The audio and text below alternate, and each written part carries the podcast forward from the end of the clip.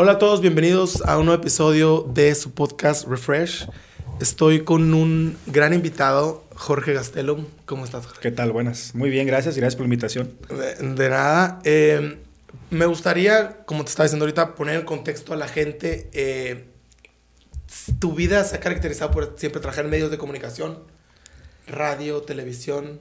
Pues será, será porque empecé algo, algo joven. Curiosamente, eh, aquí en Tucson empecé trabajando como a los 19 años, 20 años en radio comunitaria con mi buen amigo Carlos Zeta, ¿no? Ajá. Él fue el que me dio la oportunidad y de ahí pues ¿Cómo se abrió. La radio comunitaria es una radio local aquí en Tucson que no, no te pagan ni, ni te cobran por estar ahí, pero tú traes un concepto de un programa. Eh, te tocó, yo creo, porque tú, tú eres más nuevo aquí en Tucson. Ajá. Pero tenemos un programa que salía los miércoles. ¿Qué año, ¿Qué año fue? Esto fue en el. No, no, no te voy a decir que me acuerdo, ¿eh? La verdad que. Principios del 2000, yo creo. Oh, ok, hace un chingo. Hace bastante. chingo. Y había un programa de rock en español aquí en Tucson que se llamaba Entre Dos Tierras. Era los miércoles a las 12 de medianoche. En Tucson no había radios de rock en español, era pura música regional mexicana. Ujú. Es todo lo que había. Pero ¿Qué había una audiencia. ¿Qué ¿no? radios eran las En representativas? aquel tiempo estaba La Perrona, estaba, creo que estaba Radio Única. La Perrona, pues regional mexicana, eh, Radio Única, que era como noticias, deportes. eh, y había, creo que, posible, me atrevo a decir que estaba caliente, no soy seguro, ¿no? Ujú. Pero había una necesidad muy grande para, para, para esa- ese grupo de personas que les gusta el rock en español, que en Ujú. aquellos tiempos teníamos, estamos en los 20 Sí. la, la- la gente que le gusta el rock en español. Y, se- y Carlos pues, hizo ese programa en aquel tiempo con Miss B. Después me invita a mí a participar. Y cada miércoles a las 12 de medianoche. Era un programa de creo que una hora. O sea, en la madrugada había gente que se quedaba despiertos para escuchar, Escuchar. la radio.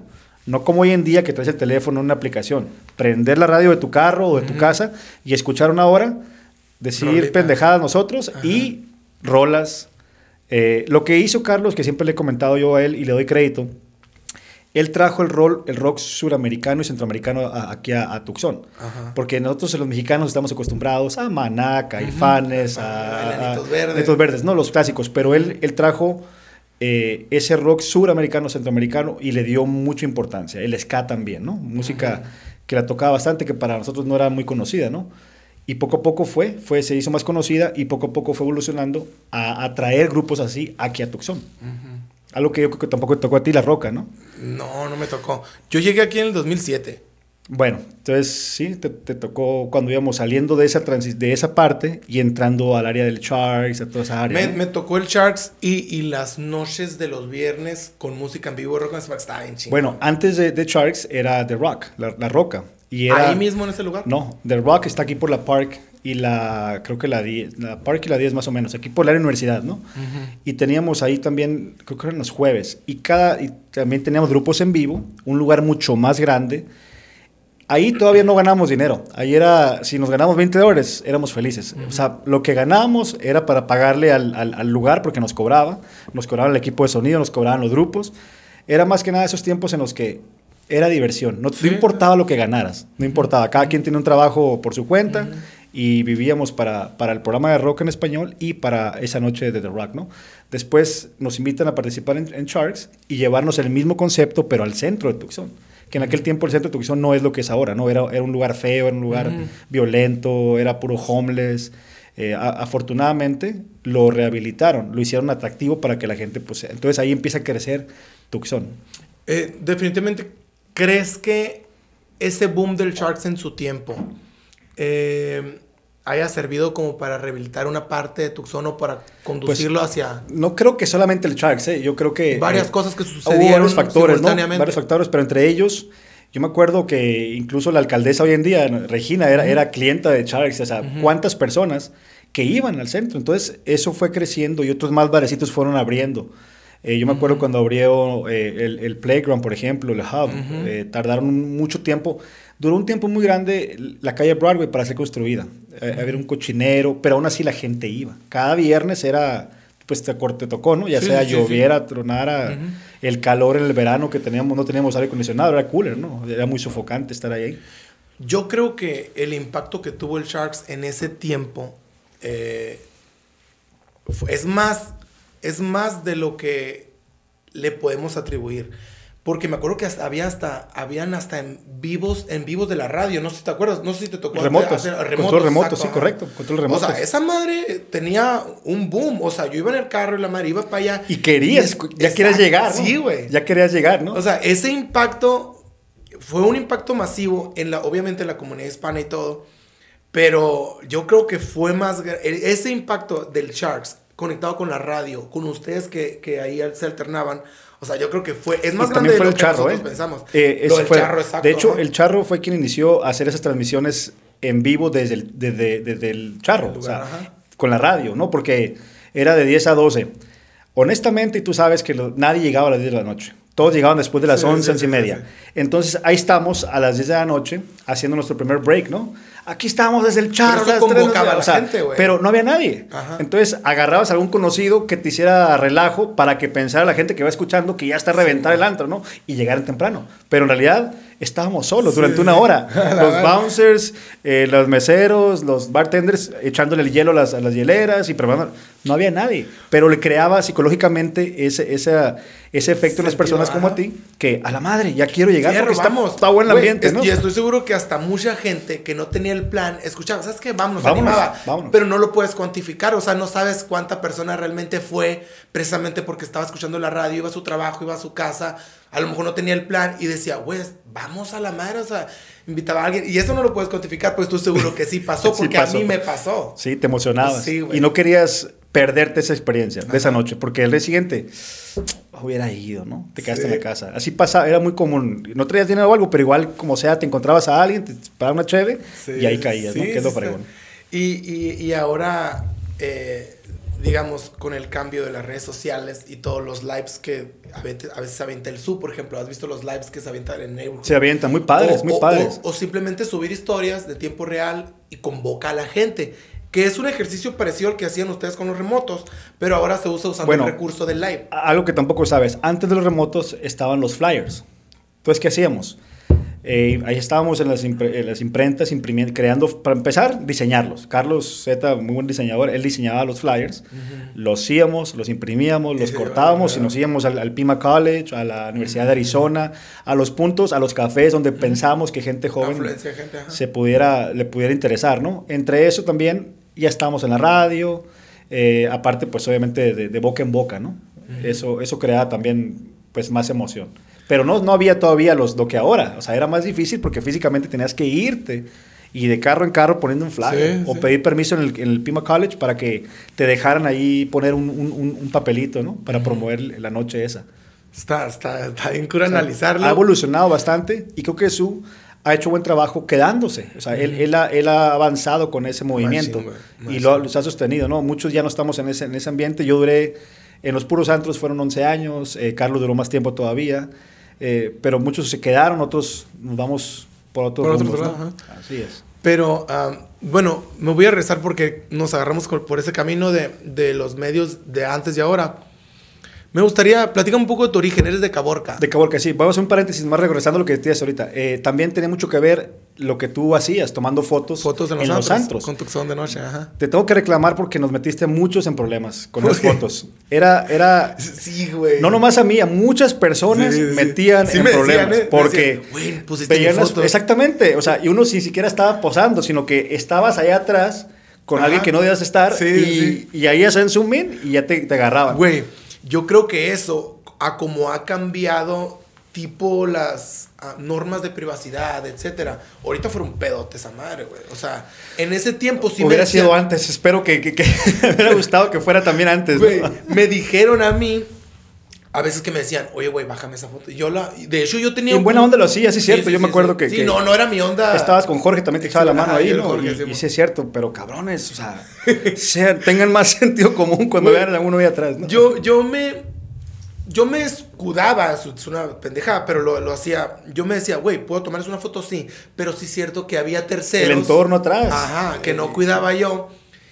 Y si yo tenía un disclaimer en el mismo website, Nadie lo leía. nadie lo leía, Nadie lo güey, leía. nadie lo leía. Que decía, si hay una foto que no te gusta, házmelo saber y la bajo. Ahí lo veíamos. Y, güey, sí me, sí me dijeron muchas veces, güey, bájame esa foto. Y la quitaba yo, todo bien. Sí, hay gente que las aguardó.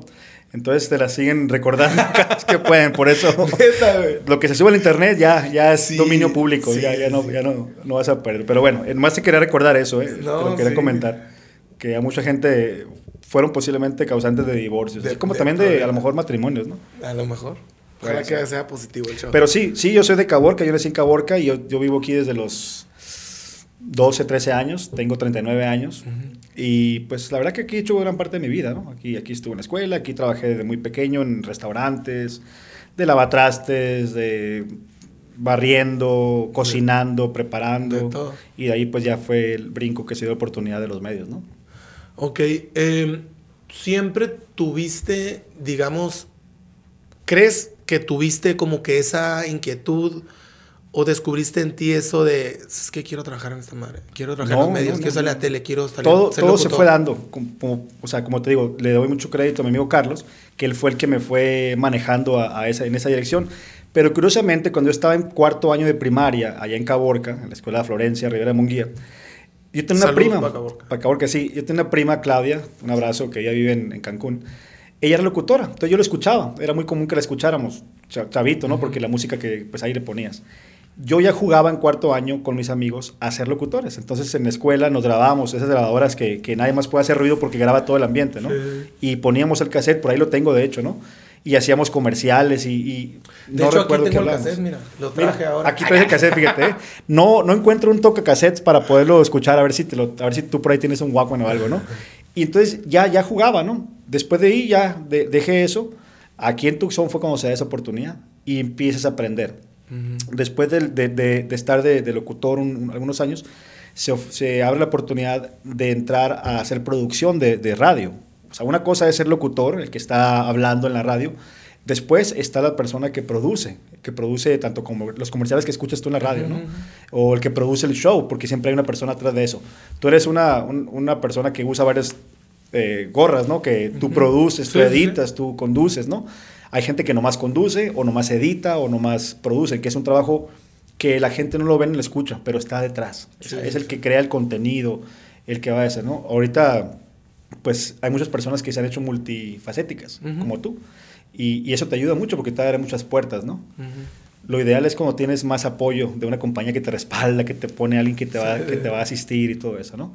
Eso pasó, nos pasó cuando estábamos en Cluchano, cuando estábamos Carlos y yo. Yo estuve en Suave, en La Preciosa, en Mía. ¿Cuál fue tu primera radio, digamos, aquí en Tucson? ¿O tu primera oportunidad? La primera oportunidad, que no era pagada, eh, era más por, La radio comunitaria que... Que, que, que, que, que todavía existe. Eh, es una estación de... Principalmente es en inglés. Pero ahí tienen NPR, tienen también tienen programas de música, por ejemplo, de, de salsa o de hip hop, o si tienes un, un género que te gustaría a ti, ellos te dan espacios no son los mejores horarios, pero igual tienes un espacio para poder eh, presentar tu música. Y el espacio, digamos que es gratis. Es gratis. Es radio. Hoy en día ya no tienes necesidad de hacer eso. Ahora tienes un podcast como el tuyo. Ahora puedes hacerlo por YouTube, por, por muchos diferentes plataformas, ¿no? En aquel tiempo era de los pocos que te daban el espacio, por eso se llama radio comunitaria. Si lo has visto, está en el Congress ahí. Ya, de hecho, ya pusieron, antes estaba eh, en el downtown, en una casa, una casa muy bonita y estaba llena de discos de vinilos y de, y de cassettes y todo eso, ¿no? Ya evolucionó un poquito. Y ahora, si te fijas frente al Rialto, está una, una ventana que dice KXCI, KXCI, y ahí están. Y los fines de semana tienen em, DJ, entonces tú puedes ver al DJ que esté en, que esté en vivo en la radio, pero no sé si ya, tengan una aplicación ellos, ¿no? Porque obviamente tienes que ir al carro a prenderlo. Okay. Y ahí están transmitiendo en vivo. ¿Y esa, esa música en la que estás viendo al DJ suena solamente en la radio? ¿En la radio? ¿También en vivo ahí o no? En vivo no sé, no, no creo la verdad, porque está en una cabina encerrada, ¿no? no, no, creo que, no, a menos que tenga una bocina, o algo, posiblemente, ¿no? Pero es común que lo puedas ver eso, ¿no? Así es como empezamos. Después de ahí se nos da la oportunidad de entrar, en aquel tiempo se llamaba Radio Única con el mismo concepto, rock en español. Eh, no creo que nos pagaban, tampoco todavía era gratis, ¿no? Pero igual no nos importaba porque queríamos promover el rock en español aquí en Tucson, que no había, no había sitios. El Charro tenía sus noches de antro, eh, era muy diferente las noches de antes, eh, han evolucionado también, ¿no? y queríamos, después se nos da la oportunidad en, en Clear Channel, que es una, una compañía en corporativo que hoy en día se llama iHeartRadio. Okay, en aquel tiempo era, era, era Clear Channel Y se nos abrió la oportunidad. Y ahí empezamos, y ahí ya era un trabajo pagado, ya empezamos a aprender más cosas, cómo funcionaba un corporativo de verdad, ¿no? ¿Y, y trabajabas en el área de, de locución nada más o, o también te me Estaba en en la locutor producción? y después se abre la oportunidad de empezar a hacer producción. Eh, pero yo me quedé en el área, yo hacía producción para las radios americanas como KRQ, Hot 98, eh, KNST. Estaba, Carlos estaba en, en, la- en el radio español y yo estaba en la producción para las radios americanas, ¿no? Pero estábamos también al aire, ¿no? Estábamos en la mía, estábamos en la preciosa, en la, en la suave. Todavía continuábamos. Yo te, te conocí porque el proyecto de tuxondenoche.com, que era este website en el que iba a los gatos a tomar fotos y ahí les daba una tarjetita, ya no tengo, pero tenía antes, de, las guardé de ese tiempo, en las que le, le daba a la gente una tarjetita para que fueran a mi website, de ahí, de ahí creaba tráfico a mi página web. En ese tiempo yo fue cuando te conocí, estaba la mía. Estaba mía, sí. ¿Cómo Mía. surge esa oportunidad de entrar? la- Porque yo me, no sé si, porque a mí me tocó, se me hace que fue un auge muy chingón que, que fue con Mía, ¿no? Sí, sí, mira. Se Mía- me hace que duró poco. Sí, mira, como viene- venía, es un corporativo tan grande. Ellos tienen, en aquel tiempo había siete estaciones de radio ahí. Para ellos era, es un producto que apagas y prendes otro. O sea, nosotros ya estábamos ahí, no es como que nos fuimos y luego volvimos. Ya estábamos, tran- hubo, hubo transiciones. Se acabó la preciosa, empieza suave, eh, después acaba suave y luego entra, entra mía. ¿En dónde grababan? Ahí en los estudios de iHeartRadio. Ahí estaban Allá, los por estudios la Oracle. por la Oracle y la, y la Forlo. Ahí, siempre fue Mía y fue ahí todo. estuvo todo. Todas las radios que han pasado, la Tejano, la KRQ, Ahí. la High 98, eh, la Mountain, eh, todas estas, estas radios siempre han estado ahí. Simplemente apagan una y prenden otra. Es, es, es, esa es la belleza de, de los corporativos como esos tan grandes, ¿no? tan poderosos, que tienen también subcanales. En, en aquel tiempo fue los primeros que, que incorporaron subcanales. Por si mucha gente no sabe, en sus radios hay subcanales de radio. Entonces, por ejemplo, tú puedes tener un, un formato de tejano y en el canal 2 tenías uno de rock o en el 3 uno de noticias. Eh, Pero es digamos que la misma radio. sí, como, los, como la televisión. La televisión tiene el canal principal y después de ahí tienes subcanales, ¿no? Sí, sí, sí, Cuando sí, entró sí. la era digital, cuando entró todo lo, lo digital, es cuando empezaron a incorporar subcanales. Eso, así es como, como surgió eh, Mía también, ¿no? Ok, y servía como, bueno, era como que para servir diferentes audiencias. Sí, me imagino, puedes, ¿no? puedes, podías. Yo no, yo la verdad, yo no, yo no tenía un carro que tuviera subcanales. Eran carros nuevos que, que te dan la oportunidad de cambiarle, ¿no? Al, al punto uno, punto dos, Ujú. punto tres. Eh, eso era, era común que si no te gustaba esa radio, puedas cambiarle a otros, ¿no? A otros formatos. Ok. eh, y tu experiencia en Mía, por ejemplo, yo me acuerdo que a mí, cuando escuchaba Mía, me gustaba porque escuchaba pues, música más nueva, música que andaba sonando, música que no me pasaba con otras radios, o a lo mejor porque esa era la música que me gustaba. Eh, la experiencia esa, bueno, la- para empezar, la música no estamos encargados nosotros de ponerla. Ujú. Había un director de programación que se encarga, ¿no? Eh, y uno nomás tienes tu horario y te dicen, tú puedes entrar al aire tanto tiempo, pero era música, era música del momento, es lo que Música, toda la gente sí, de nuestra edad estaba escuchando y, y creo que pegaba. Muchas veces el no tener ese, ese control de poder complacer localmente a la gente, pues te limitaba bastante, ¿no? Pero igual teníamos ah, mucha gente que nos hablaba, mucho apoyo, afortunadamente, ¿no? Y a los que se acuerdan de nosotros todavía, pues muchas gracias, ¿no? Porque siempre nos apoyaron. Sí, eh, y yo me acuerdo incluso que en el website tenían como que un área de los De locutores. blog, sí, Ajá. sí, sí. Eh, Nos, Eso está nos chingón, forzaban, nos forzaban, ¿eh? También era parte Sí. del trabajo, sí, ¿no? Tenías todos los días que crear un contenido para tu blog. Es- eso el blog de cada güey. persona. Entonces, tú ya tenías, si no lo hacías, te llamaban, a ver, ven para acá. ¿Por qué no pusiste eh, eh, en tu blog hoy algo, no? Ah, Todo, eh, ya sea era una foto, un video, era un- escribir algo.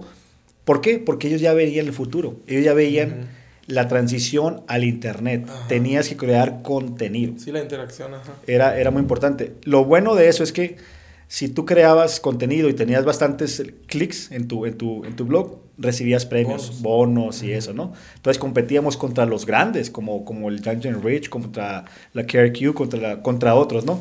No medían la misma cantidad de, de- de clics, sino que medían los porcentajes, ¿no? Tenían una manera de decir, obviamente no puedes comparar la radio de mercado general americana con una mercado hispano, ¿no? No, no va a ser lo mismo. Son diferentes. Pero, pero esta es una manera de medir que podían ver ah, bueno, hoy, hoy le ganaste a esta estación, mm, te, te daban un certificado o algo, ¿no? Eso, era- eso era como que, ah, bueno, pues sí está funcionando, ¿no? La chamba esta. Qué, qué curado, güey. O sea, sí me acuerdo yo eso y me acuerdo que, incluso me acuerdo a ti mencionar y convocar a la gente, vayan a la... A, la Sí, me encontré un video chistoso, fíjense, me Exacto, encontré una, a una mujer que estaba cantando cuando está casándose y se cayó y no sé qué, vean a verlo, está padrísimo, ¿no? Entonces la gente que estaba familiarizada con el internet, pues obviamente ya, ya lo hacía, ¿no? Porque era muy común que escuchabas en el carro, llegabas a tu oficina y a la computadora y sigues escuchando, ¿no? O había una aplicación, había un widget que te decía que podías escuchar todavía. Sí, sí. Los que no, pues ya no, se lo perdían, ¿no? Y cada día era, era y se- había una persona que se encargaba, que era el webmaster, que, que a él se encargaba de monitorear que, y asegurarse que pusiéramos todos los días algo. Él nos decía, ¿no? Tienes que poner algo y, y afortunadamente, pues ahí nos funcionaba. Camo, un amigo eh, hawaiano. Saludos por él. ¿Cuánto tiempo duró? eh, yo tengo la sensación de que fue poco, un año duró mía. Po- posiblemente, como un año, sí, sí. Podría, me atrevería a decir que más o menos un año fue Y- el que duró.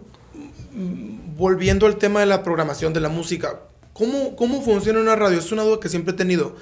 Digamos que la radio compra los derechos de reproducción de determinada cantidad de, de- de música. Bueno, tienes que saber que Mía no nomás estaba en Tucson, era una, era una, era una, se podría decir como una especie de franquicia, ¿no? Vamos a decir, pero, pero le, le pertenecía a la misma compañía que era Cleuchano.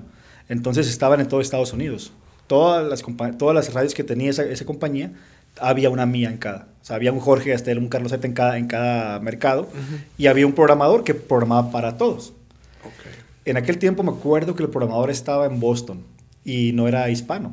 Entonces él, él después empezó a, a inclinar un poco por mucha bachata, por Mm. canciones muy repetitivas, que allá a lo mejor pegaban. Pero, Pero no se dan cuenta no, que ¿no? en Tucson es otro mercado diferente. Ujú.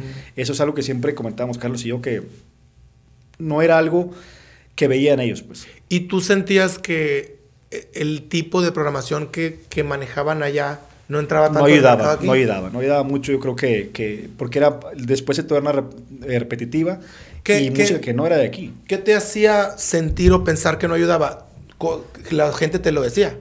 Esa es una, y uno, pues es la misma gente tuya, ¿no? Tu, tu generación, de, somos de donde Bueno, mismo. mames, ¿qué estás- tú- bueno, tú, tú ya sabes, sí, tú ya te la sabes, y luego para uno que está todos los días presentando las mismas canciones, uno como escucha, escuchas del, del trabajo a la casa o así, ¿no? En, en periodos de 15 minutos, 10 minutos, 20, pero uno que está todos los días ya sientes como que es repetitivo, ¿no? Para la gente no es tanto, pero hay gente que sí lo tenía todo el día aprendido. Se maneja un, por ejemplo, toqué hoy a las 3 de la tarde esta canción. Esta canción tiene que ser tocada a huevo de perdida hasta pasado mañana. sí, tiene, a hora. tiene, tienen categorías. Eh, vamos a decir, le pones estrellas, ¿no? Tiene una de una estrella, del 1 al 5 vamos a ponerle, ¿no? Entonces, cuando es una canción, va a tener un periodo de importancia, de prioridad. Ok. Y luego, cuando pasa un tiempo, se le va, se le va a- el, el de programación le quita esa prioridad y le va bajando una estrellita para que toque menos o más durante las horas sentido, pico, ¿no? ajá. Las horas importantes. Ujú. O sea, toda esa estrategia. Eh, aparte nos enseñaba muy, algo muy importante, que tenías un target, tenías una audiencia específica a la que le tienes que hablar. Tú no le vas a hablar a tu camarada, no, no. En, la- en mi caso, era un programa dedicado a mujeres. Mi horario era de 3 a 7 y lunes a viernes y los sábados, no recuerdo, era durante el día. Y era específicamente para mujeres. Yo, me- yo tenía que visualizar en mi cabeza que le estaba hablando a una mujer de 27 años, mamá soltera, que era de Hermosillo, Ok. que mane- y hasta, o sea, ellos te crean el perfil. Pero tocabas temas relacionados con Sí, ese tipo de Sí, personas. mujeres, que les importaba, eh, que si les engañaba el marido. Yo la verdad siento que estaba muy joven para, para atender ese tipo de temas, pero igual me las arreglaba para sacarlos adelante, ¿no? Pero la compañía te creaba un perfil. Te ponían la foto de una persona. Sí, sí, Ella es Lupita, tiene 27 años, es asistente de enfermera, maneja un Honda tal, tal, tiene un hijo, es de Hermosillo, le gusta ir al Char, le gusta ir al Sharks, le gusta la comida mexicana, le gusta esta, esta, esta, esta, ¿no? Entonces tú visualizabas a esa persona y a esa le hablabas. Ujú. Esa porque hay una cantidad muy grande en Tucson. Entonces ya los demás que se unían, los demás escuchas que alcanzabas a, a- a agarrar en esa... Es como cuando tiras una, una, una red, vas a pescar, tú vas a pescar pargos, pero se unen las curvinas, Otra. tilapias, camarones y demás. pero la- lo que predomina es ese pargo en Ese especial. perfil en, en específico. Ok. Entonces le creamos temas para ese, este tipo de audiencia.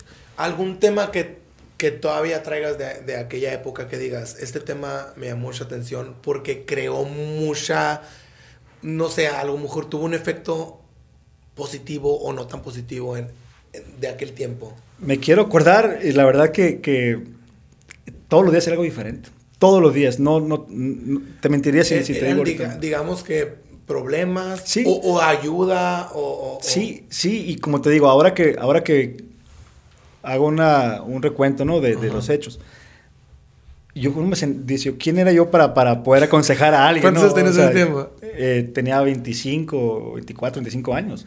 ¿Quién soy yo para aconsejar a una mamá, ¿Te a una así? mujer? En aquel tiempo no, yo me sentía como que sí podía. Y, Ajá. claro que sí que te podía dar, amiga, ¿no? Y, ya- te hablaban y, y todo, y te hablaban contaban incluso, sí. y la Pero antes, an- creo que me dio mucho porque antes de Mía estaba en La Preciosa. Ujú. La Preciosa era una audiencia muy mayor. O sea, era pura música del recuerdo. Mm, música ok. de los Freddys, de los Sapson, de Camilo Sesto, de lo que tus Ujú. papás y tus abuelos Sí. les encantaría. El papá. Yo hacía eso. Entonces, venía de esa audiencia más madura, que Ok. era con más respeto, te hablaban, o sea, era muy diferente. ¿Y cómo manejaste esa transición en vez de irlo como que de acuerdo a tu edad? Fue aprendizaje, fue, fue una, porque aprendí mucho de la música y, y lo más impresionante era la calidad de las personas que te escuchaban y la calidez también. Eran gentes mayores, que se- en un, porque en aquel tiempo era muy común hacer remotos. Todos los fines de semana teníamos un remoto. En una agencia de carros, en un restaurante, en, una- en un negocio, ¿no? Y tenés un remoto, ¿qué tal, Jorge Estelmo? Aquí estamos desde eh, Carnetas Don Pancho, eh, aquí estaremos hasta las 2 de la tarde, vengan para acá, tengo algunos certificados para ustedes, CDs, camisetas, acompáñenos. Y la gente llegaba. Hola, ¿qué tal? Yo te escucho todos los días. Oye, qué padre. Ay, estás más alto, estás más chaparro, estás más gordo, estás más flaco. Ay, qué cachetón estás. Sí ¿no? sentías esa, esa, Todo el esa tiempo. calidez. Te como tú veía, dices, sí, y, y- y la gente te, te traían panes, te traían a mí me mandaban muchas tortillas, me mandaban comida, me mandaban a mí a la, a la compañía. Como era una compañía americana, no nos permitían comernos nada de eso. Yo sí me lo comía, ¿no? O sea, me valía madre, yo... ¿Quién me va a, me va a querer envenenar o algo, no? Sí le entraba. Era una buena experiencia con ese tipo de audiencia. Después cambia y ya es gente, pues, más, una, una audiencia más juvenil, que te adaptas, ¿no? La misma música te va adaptando, pero en aquel tiempo presentar música con la que yo no crecí, bueno, crecí porque la escuchaba por la radio, ¿no? papás, De mis ajá. papás, ¿no? No lo que yo, pero la fui aprendiendo y la valorando, ¿no? Porque es muy bonita música, ¿no? Música al recuerdo. Y cuando había conciertos, era como transportarte a una película de los 70 del, del, del Santos y, y de. Blue Demon. Llegaban, o sea, te yo me preguntaba, ¿dónde está esta gente durante el día? ¿Dónde se esconden? Llegaban vestidos, el saquito así bien, bien planchadito, con su cuello de tortuga, sus cadenas de oro, así. Le más les faltaba la máscara, ¿no? O sea, era otro mundo. Cuando eran, en aquel, en aquel tiempo hacían tardeadas, no te acuerdas, no estabas aquí todavía. Pero con música del recuerdo. Se presentaban Grupo Indio, los Sapson, los Freddy, los John, o sea, muchos grupos así de ese tipo, ¿no? Entonces era un tipo de gente que le gusta eso y se transformaban de noche. Y yo era muy joven todavía, como te digo, para estar ahí. Eso, eso me llama mucho la atención, el hecho de que tan joven, interactuando con una audiencia mucho más mucho grande, mayor, sí, mucho mayor. los temas, el ambiente, todo, la música, pues no era de tu tiempo. ¿Crees que te ayudó posteriormente en tu carrera Sí, esa sí. experiencia en particular de haber convivido con esta Sí, creo que sí. música esa audiencia de otra generación? Creo que sí, y, y le agarras mucho respeto, ¿no? No, no era tanto... Después fue, fuera, no, no el burno, pero, pero era mucho juego y eso, ¿no? Con ellos era muy respetuoso, no, no, no podías... Porque te trataban de esa manera, no, no te daban la oportunidad de ser diferente, ¿no? Y creo que eso te hizo madurar un poco, te ayuda bastante a crecer, ¿no? Y ya después, pues con una, una, un- Audiencia más una joven. audiencia más joven, pues muy padre, porque es lo que te gusta, es lo que te gusta presentar, ¿no? ¿Cómo, haciendo en retrospectiva, cómo te sentías más cómodo? De- ¿Te sentías más cómodo de alguna manera u otra o simplemente de manera natural te desenvolvías? Sabes en que yo creo que era más fácil con la audiencia mayor, más sencillo, menos, menos demandantes. Eh, con, la, con la audiencia joven sí, sí tienes que estar al día, tienes que estar al día con la música, o sea, te cuestionan más cosas, es, es un poco... Con la gente mayor es muy fácil. Ajá. Te hablaban, saludo para, para mi mamá que está escuchándonos, eh, le dedico la canción de Marco Antonio Solís y cosas así, ¿no? Era muy, Claro. muy así, ¿no? Eh, muy, muy sano. Ya después cambian un poco y sí, sí hay, eh, es un poco más diferente, ¿no? Pero igual afortunadamente muy sano, ¿no? Sin malas palabras, sin, sin cosas obscenas, ni, ni, ni ese tipo de ¿Te tocó que alguien haya, porque yo sé que en, en, en, esos medios no se usaba decir malas palabras en vivo o en una llamada o algo. ¿Te tocó que alguien haya hecho una pendejada que... Sí, y la razón es que, ¿te acuerdas en aquel Super Bowl cuando a Janet Jackson le quitaron un, un pedazo de la camisa y le salió una boobie? Sí. Bueno, a partir de ahí, todos los medios tenían prohibido transmitir en vivo. Siempre había un delay como de 5 segundos, 6 segundos. Entonces, creaban un, había un botón para eso, para, para prever ese tipo de incidentes.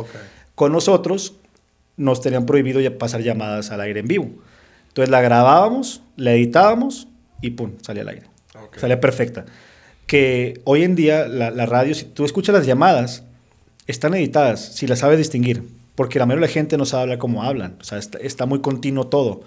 Hay mucha gente que tiene espacios para hablar, hay gente, entonces están muy editadas para poderlas sacar en vivo, al aire, ¿no? Tendrá que ayuda también con el tiempo, ¿no? De la llamada. Los tiempos, tú sabes cuánto quieres, ajá, sí, porque cuando tú eres locutor en una radio como es en corporativo, tienes un espacio muy limitado. O sea, tú cada entrada tiene que durar 30 segundos o un minuto y tú te apegas a ese tiempo. No puede ser más, no puede ser menos, ¿no? Te tienes que apegar a eso. Tienes que cortar los silencios. Entonces cortas, cortas mucho y le cortas el... No le cortas el contexto, ¿no? Porque la idea, al fin de cuentas, lo que importa es lo que quiere decir esa persona, ¿no?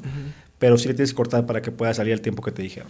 Y de repente sí te llegó a cortar así malas palabras que decía la gente, ¿sí? Sí, sí me tocó alguna que otra vez. ¿Te tocó alguien que se enojó contigo ahí de que, ay, cabrón, no? Eh, no, no, no, recuerdo. No recuerdo. Sí, te reclamaban, no, ahorita va a salir, aguántame, aguántame. O sea, ahorita va a salir porque la quieren ya, ¿no? Se van a, o a lo mejor se van a bajar del carro o la quieren grabar el saludo para alguien o tienen la novia ahí, ¿no? Eh. Dedicándole. Y aguántame, después de, después de esta va a salir, ¿no? Después del corte comercial. Y así es como le, le hacías, ¿no? Pero sí te hablaban a veces a... Y sí te van a quejarse a veces. Oye, ¿por qué pones tanto esta? Ay, disculpa. ¿Y, y, cuántas veces dice esa explicación de yo no soy el que corre la música, estar en Boston o algo? No, no daba precisamente eso. Eh, no, no, no, no decíamos eso, ¿no? Pero... Eh, pues ¿Había algún problema si lo decías o algo? No, simplemente...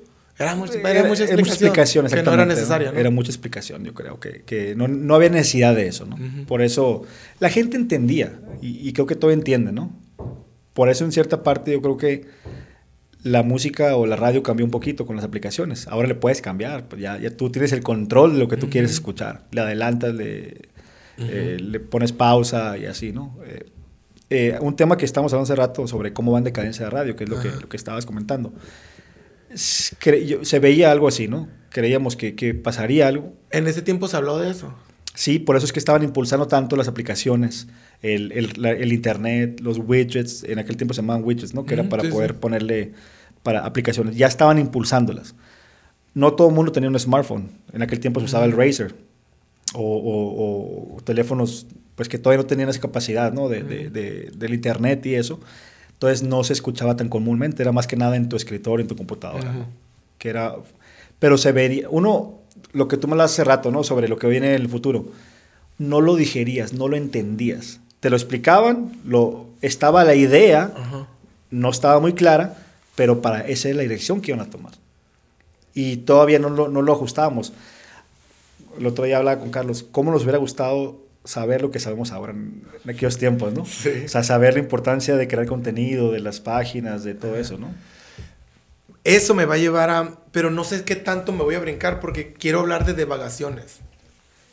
Después de Mía, ¿entraste directo a TV Azteca o qué hiciste en ese lapso? O sea, entre el lapso de Mía y TV Azteca. La radio esa radio, un corporativo tan grande, empezó a hacer recortes masivos, masivos. Entonces yo quedé casi un año fuera de ahí. De, duré, me, me, despidieron en mi, cumpleaños. ¿eh? El, el, qué curioso, porque el, el 8 de marzo, eh, la mañana me cantaron las mañanitas, todos ahí, todo el grupo, ¿no? Y en la tarde, oye, pues se acabó el trabajo. Órale, pues qué bien, ¿no? o sea, gracias, por regalar el cumpleaños. Sí, gracias ¿eh? por el cumpleaños. Eh, algo que, que, me dijeron ellos, ¿no? Eh, nos estamos impresionados, me dijeron, de la manera en la que lo tomaste, el, el, esta decisión, que, o sea, fue como que, ah, ok, pues gracias, ¿no? ¿Viste gracias? O sea, lo tomaste bien, pues. O sea, ok, entiendo. Pues son decisiones y les agradezco mucho la oportunidad que me dieron. O sea, más estaba más agradecido yo, no que enojado, como lo toman muchas personas. Y les, les explicaba a, la persona, uno como inmigrante, sobresales. No te vas a caer en la primera vez que te van a despedir. O sea, tú, tienes, tú vienes aquí eres un sobreviviente, tú tienes que salir adelante. No porque te cortaron acá, eh, vas a tirarte, deprimirte, enojarte con compañía, no. Agradecer el tiempo que, que te dieron y que les diste y superarte y, y, seguir adelante. Entonces, eso a mí inmediatamente pasa eso. Yo voy a mi casa, me siento y lo dijeron, ¿no? Bueno, no pasa nada. Aquí la vida no se acaba. Afortunadamente estamos todavía con las noches de antros, ¿no? Estaba el Charles y teníamos ahí noches que no me quedé sin ganar, ¿no? Todavía tenía una, una entrada. Uh -huh. Y en eso abro una carreta de tacos y luego una carreta de hot dogs. ¿Tú? Sí. Entonces eh, me puse en eso. La, la tuve, un, la tuve un, un, tiempo. ¿Con tus es, negocios esos? Sí, estuve con eso, trabajaba con, con, mi amigo, mi buen amigo Marco, Marco Tech. Él inseparablemente no siempre me, me, ayudaba en eso y la teníamos en el downtown, en eventos, en el KFMA, cuando son conciertos así masivos, todo uh -huh. eso por un tiempo, ¿no? Eh, luego brinqué a, a, a de intérprete.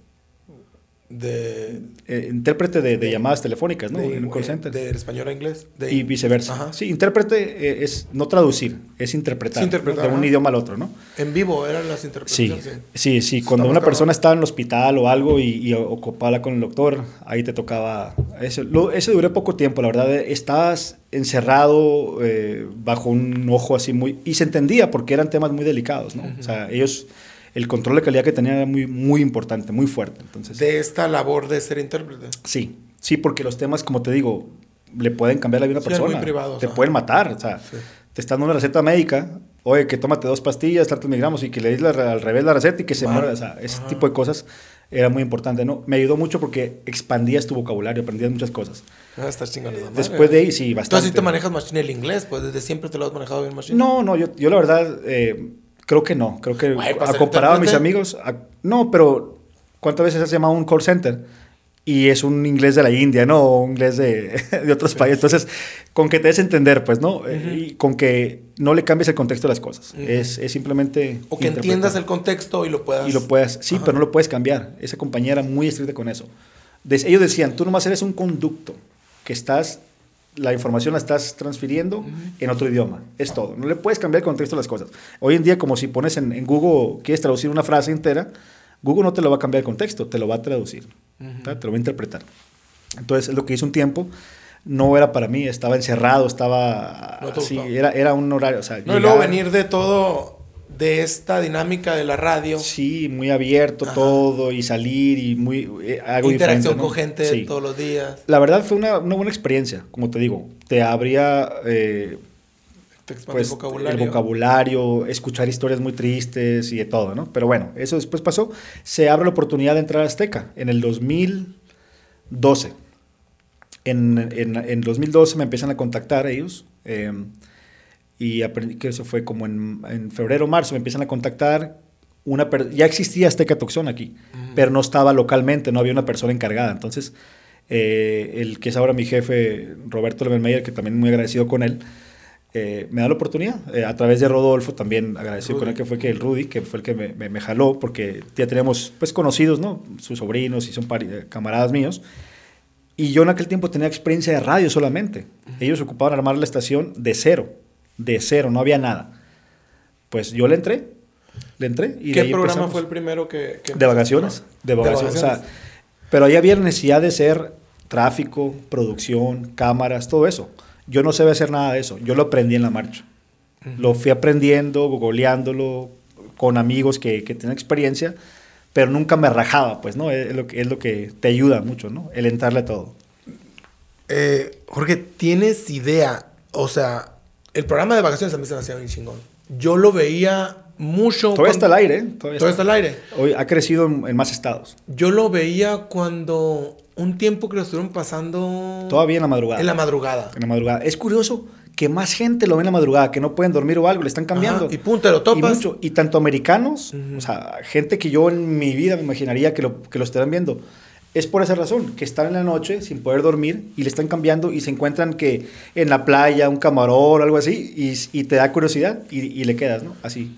Es que me, me, me llama mucho, mucho, la atención porque el programa de vacaciones era un, era un formato tipo Luisito Comunica en su canal de viajes. ¿Sabes quién es? Honestamente, no sé quién es. Yo, me sale, me aparece un, en mi feed. Es, este güey es un súper... Me, me aparece en mi feed pero nunca me he puesto a ver un programa de él. No, no sé. Es, es un de vacaciones, pero masivo. si tú hubieras hecho un canal de YouTube en ese tiempo, güey, tuvieras un impacto como este, güey. Eh, después, Alan por el Mundo también es un vato que, que, graba sus viajes y sus experiencias y explica muy, muy parecido a lo tuyo, güey. Eh, creo que el tuyo era un poco más particular en tal atractivo o tal, tal negocio. Pues no, no tanto eso, sino que nosotros dependíamos de quién nos, nos contrataba. Nos contrataba. Eh, sobre todo las OCBs de México, ¿no? El programa se, se, ha grabado en Nueva York, en París, en la Baja California, en la Riviera Nayarita, en Sonora, en Sinaloa, en Colorado, eh, en California, o sea, y cada vez que yo iba a un lugar, agarraba material suficiente para tres, cuatro programas de media hora. O sea, había que grabar mucho. Grabábamos de 5 de la mañana hasta las 10 de la noche, de sol a sol, para poder traer mucho material. Bueno, ese formato de viajes, güey, fue su nacimiento alrededor del 2012. Este güey tiene con su canal de YouTube unos 10 años, yo creo. Y, y el formato era, era igual, güey. Eso grabar tu experiencia. Sí, sí, sí. Eh, y se me hace a mí, güey, no hay, obviamente no hay, bueno, mira, hay, hay dos cosas. Hay la experiencia que te cuentan, alguien de palabra que te dice, no, fui allá y viví así. Y luego está esa experiencia, porque cuando te cuentan algo, tú lo rellenas con cosas eh, imaginarias o, o te las imaginas de una manera vivir la experiencia es totalmente diferente. A veces es, no lo digo en el sentido negativo, decepcionante porque no es lo que tú te habías imaginado, mm, pero tener esta visión antes de, no solo que te lo cuenten, sino verlo en video, ver lo que, güey, o sea, eso está muy chingón. Entonces, este, este formato de grabar las experiencias, de generar el contenido y grabarlo y ponérselo a la gente enfrente, Está muy chingón esa sí, sí. Y, y, la verdad, yo lo hice, o sea, la, la, idea inició porque el dueño, él ya traía una idea, él tiene, tiene el Hotel Marina Terra en San Carlos, él quería hacer algo, un programa turístico. Y yo ya veía programas como el Anthony Bourdain, el Andrew Zimmer, que me encantaban. O sea, yo, que ese es el trabajo. ¿Era el mismo formato? Mm, no, no es el mismo, no. Ellos son unas personas, son unos dioses, ¿no? Para este Lo que pasa, mira, se resume eh, lo que mucha gente decía, ay, como el Anthony Bourdain. Lo que pasa es que ellos vienen respaldados por un network muy grande. O sea, él es el talento, pero detrás de eso... ¿Un canal de televisión? Sí, un canal, sí, americano. ¿Cuál? El, bueno, es Anthony, por ejemplo, vamos a ponernos en este... Vamos a poner como ejemplo Anthony Bourdain. ¿Sabes quién es, no? El señor que se suicidó. No, no. Eh, bueno, o sea, eh, de ahí surgieron muchos programas de turismo. Ellos tienen gente que les escribe los guiones. Mm. O sea, ellos van a un, a un lugar, va un, va un scouting, ve el área, vamos a grabar aquí tal día, tal día, tal día, así, ¿no? Así funciona. Y luego llegan y esas grabaciones traen una cantidad impresionante de gente. Producción. De producción. En mi caso, nosotros somos, éramos dos personas o tres a veces. En un tiempo estaba Esperanza conmigo, Esperanza Madrid, eh, inició conmigo el programa. Eh, pues ahí andaba Mix, Alonso, Edwin, muchos. O, si hay un lugar que voy y no me puedo ir un camarógrafo, lo contrato en la ciudad. Mm. La cosa es cómo hacer que el camarógrafo entienda tu idea. Si te, a mí en mi caso, no sé si te has dado cuenta, me gusta mucho la comida, me gusta la experiencia culinaria. Entonces, ¿cómo hacerle entender al camarógrafo que tú quieres que él te grabe eh, esta, esta, esta taza? Diferentes aspectos. ¿Qué hace la taza? No nomás una toma general, close-ups y eso, ¿no? Eso esa era la parte más difícil para, para, hacerle entender a los que me ayudan, ¿no? Porque no todos tenemos los mismos gustos y, y visiones. Entonces, eso fue un reto, ¿no? Pero lo fuimos sacando, ¿no? Lo fuimos sacando, lo fuimos sacando. Y no teníamos ese, ese, apoyo tan grande como otras compañías que te ayudan con mucho, muchos recursos. Gente que te debe escribir, porque volvías del viaje y cansado. Ya no quieres saber nada de ese programa. Pero no, ahora toca editarlo y ponerte a ver todos los clips. de video, y sacarle, y sacarle, y sacarle. Lo bueno que mi amigo el Mix, él, él es el que lo edita. Él, él, siempre en la cabeza ya lo traía, ¿no? Cómo lo iba a editar. Grabamos lo que íbamos a, a, lo que sabíamos y queríamos, ¿no? Pero a veces que no me acompañaba entonces llegaba con 500 gigas, mira, aquí está, edítame esto, ¿no? Y él no vio, el, no vio el, el, mapa nunca, nunca vio el rompecabezas. Ahora le toca armar un rompecabezas a, ciegas. Y así es como, como hemos sacado el programa, ¿no? Afortunadamente hoy en día se ve, ya se ve en Nueva York, se ve en Colorado, se ve en California, se ve en casi toda República Mexicana, eh, se ve en áreas, aquí en Tucson, obviamente, en, en Phoenix. ¿Existen algunos derechos que sean que de quien sea dueño de los derechos de esos, no, es, videos. es parte del acuerdo, no, es, es, bueno, es de la compañía, ¿no? La que trabaja ahorita, de Azteca Tucson, ¿no? de Azteca. Y por ejemplo, tú no podrías usar ciertos clips para tu... can- ah, No los, he, no los he usado, la verdad. Yo siento que le pertenece a la compañía. eh, no, no, no he pretendido lucrar. Yo hago mis propios, como tú sabes, por, por mi cuenta, ¿no? Lo que me gusta a mí. Eh, nunca, nunca he visto, buscado esa manera de, de- de usarlos, ¿no? De lucrar con ellos.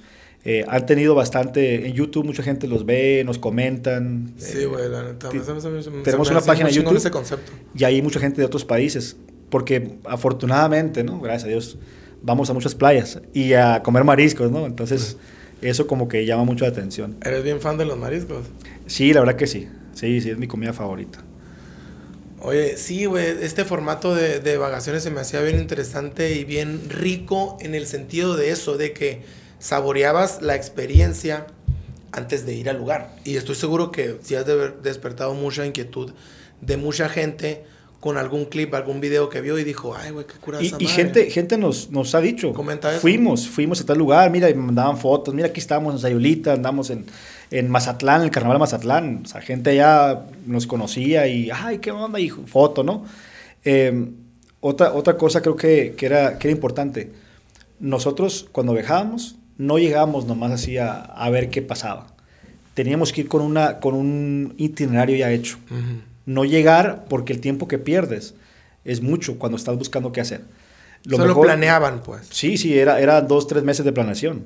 Cada visita a cualquier lugar.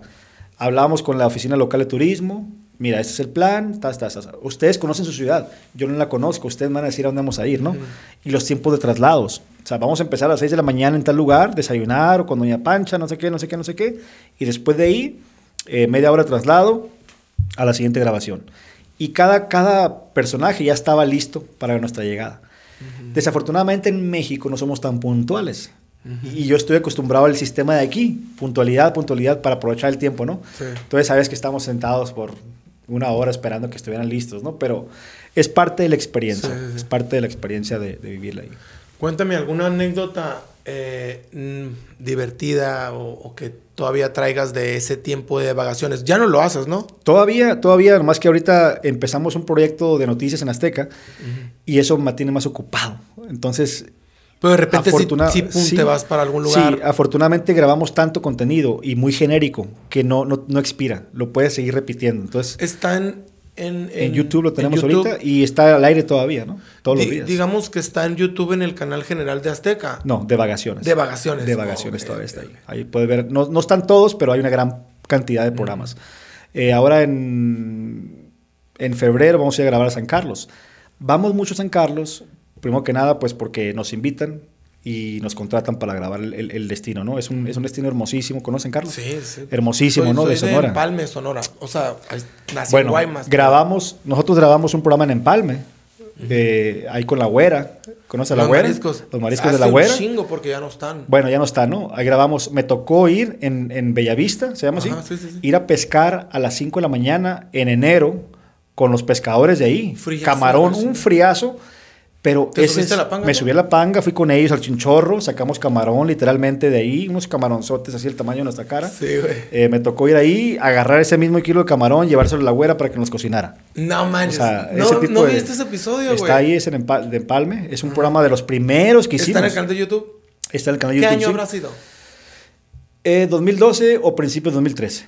Lo a Debe ver, ser, lo voy a 2013. Y luego fuimos a- al Cochori, ahí grabamos en el Cochori, me metí al agua en enero, Uh, en- sin camisa, o sea, todo el mundo, o sea, hay fotos ahí, todos enchamarrados, y yo en, en el mar como si ¿Por estuviéramos en... En aquel tiempo queríamos, no sé por qué, no, no, Digo, no, o sea, ¿por qué? por Aquí queremos engañar, ¿no? De que estamos en la playa, estamos en enero, ¿no? Pero como, como te digo, el programa no expiraba. ¿Por qué fue grabado en enero? O sea, en vez de en Nos verano. invitaron esa vez, nos Ok. invitaron y, y- y- y fuimos, ¿no? En aquel tiempo también Esperanza conmigo, andamos en una moto ahí paseándonos.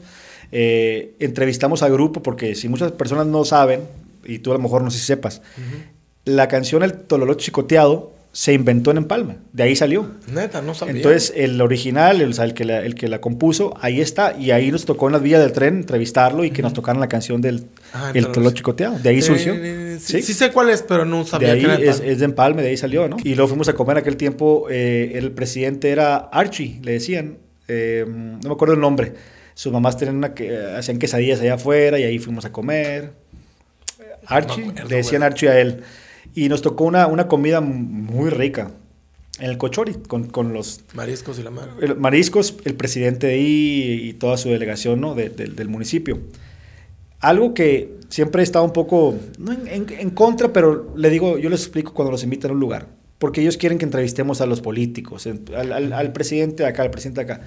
A la gente de todas partes no les interesa lo que tienen que decir ellos. A la gente le gusta ver qué vamos a comer, a dónde vamos a ir, dónde se van a quedar. Es, es lo atractivo, ¿no? No lo que va a decir el presidente de la no sé qué Ujú. sin quitarle mérito a ellos. Claro, ellos quieren hablar Y con si la quieren gente, ¿no? decir algo, sí. Está bien. No, lo hacemos. Yo no les digo que no, pero les digo, visualiza a la persona que está en otra parte. Quieren ver Sí, dónde- sí, dónde- a dónde vamos a quedar, ¿no? Dónde vamos a, a- a estar haciendo, ¿no? Estuvo padrísimo en, en Empalme. Eh, nos paseamos, nos fuimos a un pueblito que se llama, a un ladito afuera.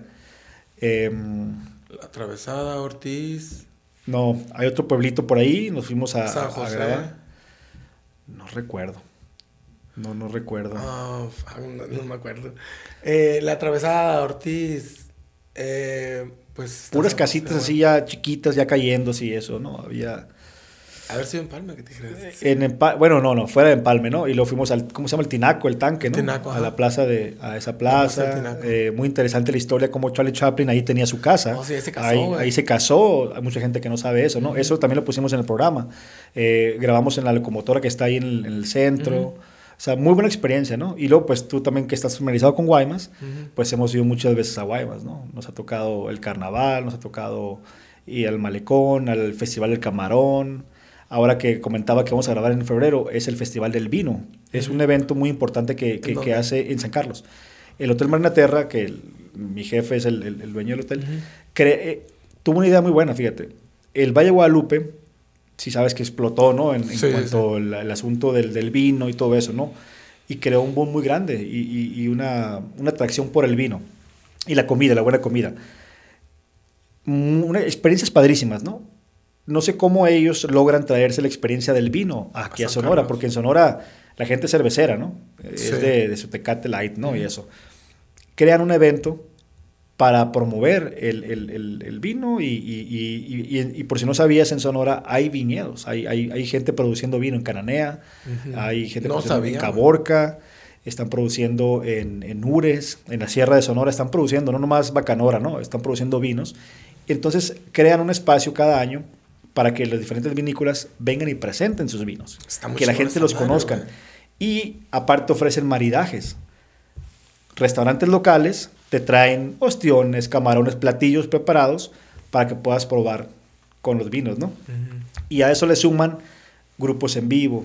El año pasado, O sea, antepasado, se hace un evento, pues. un evento grandísimo. El año antepasado estuvo Francisco Céspedes eh, en, en el evento. Este año va a estar Alex Sinte. Eh, va a estar, o sea, va a ser un evento muy grande, ¿no? Entonces, Va a ser en San Carlos. En San el Carlos. Marina Terra. en el Club Dúo, que es un, que es un, un- es parte del hotel, pero es, un, es un lugar para eventos. Ujú. Enfrente de la playa, hermosísimo, alucinante está eso, ¿no? Ahí te voy a enseñar videos. Que tenemos programas hechos de vacaciones sobre esa experiencia. Me acuerdo, hablando de experiencias, el año pasado, pues eran como 50 casas vinícolas. Y cada casa vinícola trae 4 o 5 vinos. Tinto, eh, blanco, rosado, diferentes. Entonces queríamos darle a todos espacio. Entonces ahí voy grabando, ¿no? Y vamos probando vinos, ¿no? No sé qué. Y ya como para la tercera casa vinícola me dice el camarógrafo, güey, no se te entiende nada. O sea, Neta, no pueden hablar. Sí, güey, O sea, yo me sentía muy contento con- y con calor, pero estaba feliz de la vida tomando vino porque me encanta el vino. Y me dice, güey, no te entiendes nada. Ven, verás. Y yo, o sea, no, no, no entendía que yo ya estaba borracho. pedo, ya andaba sí. pedo, ¿no? En la tercera casa, porque cada uno me daba, me daba tres, cuatro vinos y no me daban la, la, la probadita. O sea, me, me llenaba una buena y ahí estás, ¿no? Y ahí te, te explican, explicar ellos, ¿no? Este vino está redondo, pero cuadrado a la misma vez, tiene cuerpo, pero también está, o sea, te empiezan a explicar. Hay cosas que yo no entiendo de eso, apenas ellos, pero igual eh, es vino, ¿no? Y es gratis, así que te lo tomas. ¿Sabes qué? Me dice, vamos a la comida y ahorita volvemos para bajar, ¿no? Y bueno, le entramos a lo otro que también que me encanta. Y sí, ostiones de Rockefeller, camarones, aguachile, paella. O sea, ya no le bajé un poquito la peda y ya empecé a mesurarme. Dije yo, es cierto, qué pendejo yo. O sea, ¿cómo se me ocurre sin saber que, que mi cuerpo... Pues no lo sentiste. no lo pues, sentía, estaba feliz. Estaba feliz y probando y probando. Y hasta que él me dijo y me enseñó el video y dice, ah, sí, es cierto. ¿Y eh, cuándo es este evento? ¿Cuándo es El 12 de febrero. 12 de febrero. Es el ¿Y 12 van de a febrero. in- van a presentar muestras los restaurantes locales ahí. Los restaurantes y, y los- y las casas vinícolas y lo nuevo, porque este era un evento solamente de vino. Ahora van a meter bacanora y van a meter cerveza artesanal. O sea, va a ser un Qué pedón. chingón, o sea, o sea, van a, si la- el año pasado la gente salía como araña, ¿no? Era, era algo impresionante. Muy padre porque trae un tipo de gente muy ordenada, ¿no? trae un tipo de gente que se comporta, no hay, o sea, no, no, no es, no es un baile polerino que, que- que- no, es un baile, es un evento grande de, de gente que disfruta de la experiencia, ¿no? De la buena música, de la buena comida, esa del No vino. sabía, güey. Qué chingón. Sí. Eh, hay casas vinícolas productoras en, en, en Sonora. Sí, en Caborca, por ejemplo, está Oeste Salvaje, que es un vino que yo consumo mucho. O este salvaje. Sí, muy, muy sabroso el vino ese. o sea, ¿Lo venden aquí? No, no, No te- tengo la suerte de que, que ahí Marilú y, Jorge Mendía me mandan botellas eh, y, y pues muy agradecido con ellos, ¿no? Entonces me llegan de vez en cuando, todo que vengan te voy a compartir. Eh, en Cananea. Eh, vino de Ures también y otros pueblos, no recuerdo, es que eh, ahí está creciendo mucho. Eh, en Caborca por mucho tiempo la, la uva se usaba para pasas. Hay, hay algunos productores que están haciéndolo para hacer vino, que es muy bueno, ¿no? Porque eh, es, es, es, es una buena experiencia, ¿no? Claro, claro. y apoyar un- un- las casas vinícolas del estado, ¿no? Así como creció Valle de Guadalupe, Baja California, entre Ensenada y Rosarito.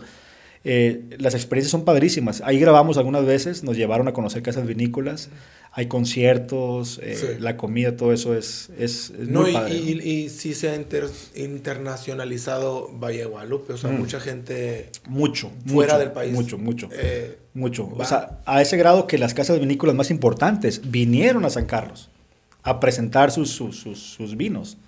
Y, No, y- güey. y es padrísimo porque ha- hablas con ellos, te educan. Y lo mejor de todo es que hay, hay talleres antes del evento, porque el- oficialmente empieza el evento a la 1 2 de la tarde. Se acaba a las 12 de medianoche. O sea, es una pedota de...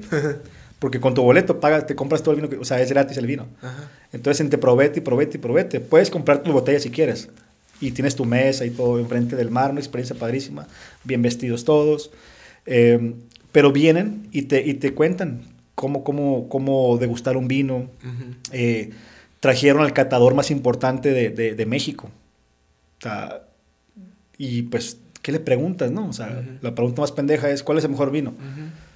pues el que te gusta a ti, te El que dice te eso, gusta ti, el que ¿no? te Sí. gusta a ti, ¿no? Pero apenas ellos que han educado sus paladares pueden entender, ¿no? Eh, y, te- y- y uno, es- yo por más que he tomado esas clases, yo no, no les entiendo, pero Sí. me gusta, pues me lo tomo. A mí también me gusta el vino, pero sí no soy muy conocedor de- del vino. ¿Cuál te gusta? ¿Qué tipo de vino? Cabernet. Cabernet. Ajá. Muy buena elección, buen o vino. sea, me gusta mucho. Creo que. Deja prender esa. Güey, qué chingón que esté pasando eso, güey, la neta. Yo estoy de turismo en el CESUES, bro. Está, está bien perro, está perrísimo ese evento, güey. Bien qué perro. chingón. Y pura calidad de... sea, o sea, me da mucho gusto por Sonora. Y porque yo siempre vi el Bacanora también algo muy local y muy endémico muy de ahí. arte- artesanal, artesanal, ¿no? Artesanal. Eh, también sé que el, la, este auge también de la cerveza artesanal, se me hace muy chingón que esté pasando eso en México. Y ahora lo del vino, que no sabía, se me hace algo muy chingón. Eh, me gusta mucho a mí el Cabernet. Me gusta mucho la pedita que me da con el Cabernet, güey. O sea, no tanto que es muy diferente al, al vodka y muy diferente al mezcal, que también me gusta tomar. Pero a mí se me hace muy tranquila la pedita que me da con, con vino. He, he tratado de hacer podcast con vino. Pero, güey, me, me- no, me- o sea, no siento que fluyo tanto yo. Mi, mi, mi amiga, de hecho, vino la Dairen, ¿te acuerdas de la Paulina? Sí, claro, claro. Vi- vino y me dijo, oye, hay que hacer uno con, con vinito. No sé si... si Muy buen hacer- elemento, nomás que es americanista, entonces ahí ya le bajamos un poquito de, de su...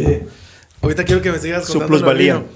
Pero me dice que no le pagaste la apuesta que te ibas a... Quería que me rapara, ¿no? Pero fue una apuesta no, muy informal, ¿eh? No fue, o sea, no, no, no nos saludamos, no fue Eh. algo formal, por eso es que no, no se la puedo pagar.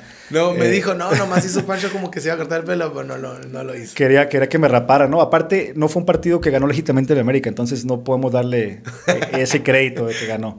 Otro, otro, otro tema que vamos a hablar luego, la arenillo. yo creo. Oye, vuelvo a lo, a lo, de, a lo que estás haciendo en San Carlos, qué chingón, güey, la neta. Sí, sí, es... es, es- Oye, qué chingón tú que Impulsando. eres parte de ese show, güey. Tengo sea, la, tengo la suerte de que, de que me invitan y, y me toca conocer a muchas casas vinícolas y experimentar todo eso, la música, estar ahí, esa experiencia con Pancho Céspedes. O sea, la gente andaba pedísima, ¿no? Pero bien comportada. O sea, al final, cuando empezó Pancho, porque el evento, como te digo, empezó a las 2 de la tarde, el clima, o sea, como que todo se les prestó. El clima, el lugar, estaba hermosísimo, eh, la gente bien vestida. Fue una velada muy, muy bonita. Entra, eh, empieza Pancho Céspedes y todo, pum, toda la atención es con él.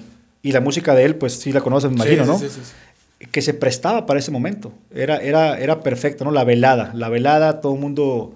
eh, hay un área de zacate, entonces la gente empezó a irse para enfrente, se sentaban en el zacate, nadie se amontonó, nadie gritaba. Fue ordenadísimo, una experiencia muy bonita. Entonces yo creo que este, este año, el próximo eh, festival que van a hacer en, en febrero, va a ser también un éxito, ¿no? Con muy buena música y agregarle más peda. Bacanora y, y- y cerveza cerveza, artesanal. artesanal. ¿Cuántas te puedes tomar en un periodo de... el evento, como te digo, empieza a las 2, acaba a las 12 de medianoche. Órale, güey. O sea, es largo, es largo. O sea, y en ese transcurso me imagino que hay la oportunidad de probar diferentes. todos los, todos los, sí, le das la vuelta. Es un cuadro grandísimo. Chingón. Le das la vuelta a todo, vas probando, vas, vas comiendo. Vas a grabar, me imagino, un. Vamos a grabar, de- sí, vamos a grabar. Vamos a ¿Lo vas a grabar. grabar como de vacaciones? De vacaciones, no, de vacaciones lo grabamos. Sí, es parte porque sí lo, lo seguimos mostrando, ¿no? De lo que, lo que pasa ahí, ¿no? Eh, temprano son los, los workshops, ¿no? Los talleres que explican desde la tierra que usan para las uvas, el, el clima, El clima, el ¿no? ambiente, todos los factores que, que- que llevan a crear un buen vino. O sea, no es como que, ay, tiras las uvas ahí y, y- y se fermentan y listo, ¿no? Sí, yo creo que Es un proceso. la respuesta es sí, pero me imagino que Sonora tiene el clima y la tierra y todo para la producción de buena uva. Sí, sí, como te digo, por ejemplo, hablando de Caborca, que es mi tierra, ¿no? En Caborca se produce espárrago, naranja, aceituna, uva, melón, eh, sandía, maíz, alfalfa. O sea, son productores. A pesar de que hace muchísimo calor, Caborca tiene todos los elementos para producir uva. O sea, es, es, es, es desértico, pero pudo, como decía mi amigo José Marino, pudo haber sido una especie de clima mediterráneo. Eh, es lo que tiene, ¿no? Eh, es por ese tipo de, de- de- de productos que se pueden cultivar ahí.